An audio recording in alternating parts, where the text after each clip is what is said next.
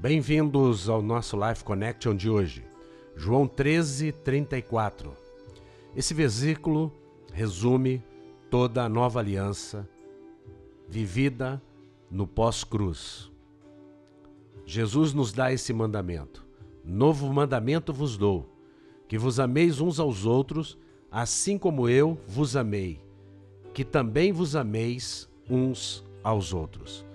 Não adianta nada a gente pregar religião, não adianta nada a gente dizer para as pessoas que elas venham para a nossa igreja, se quando chegam nas nossas igrejas elas correm o risco de serem discriminadas, de serem julgadas, de serem tornadas pior do que elas eram. Porque isso acontecia no judaísmo. Era um legalismo tão absoluto que eles andavam o mundo inteiro para conseguir um prosélito, alguém que seguisse o judaísmo, mas depois tornavam essa pessoa horrivelmente pior do que ela era. Porque a religiosidade tem o poder de nos tornar pior do que somos, mas a graça não. O verdadeiro mandamento, viver como Jesus viveu, andar no pós-cruz, crer na obra consumada da cruz, nos qualifica para viver e conviver com quem quer que seja. Não importa o que a pessoa faça, não importa como a pessoa viva, nós não temos que ser, fazer o papel do Espírito Santo. Essa pessoa precisa ser apresentada ao Deus Pai, a Deus Filho e ao Deus Espírito Santo. Quem convence o mundo do pecado, da justiça, do juízo é o Espírito Santo.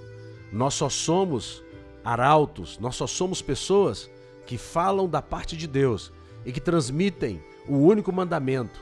E transmite como? Demonstrando isso, olhando nos olhos das pessoas, olhando no, no olho do maior pecador que você possa conhecer e mostrando a ele que verdadeiramente você o ama com o amor de Jesus.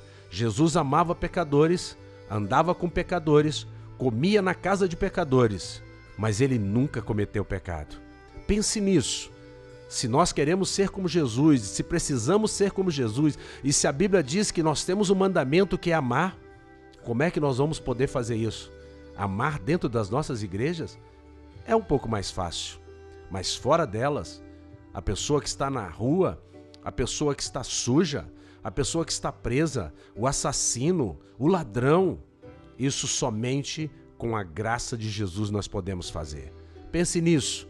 Vivamos como Jesus viveu e sabamos que Jesus nos deu o seu genuíno amor.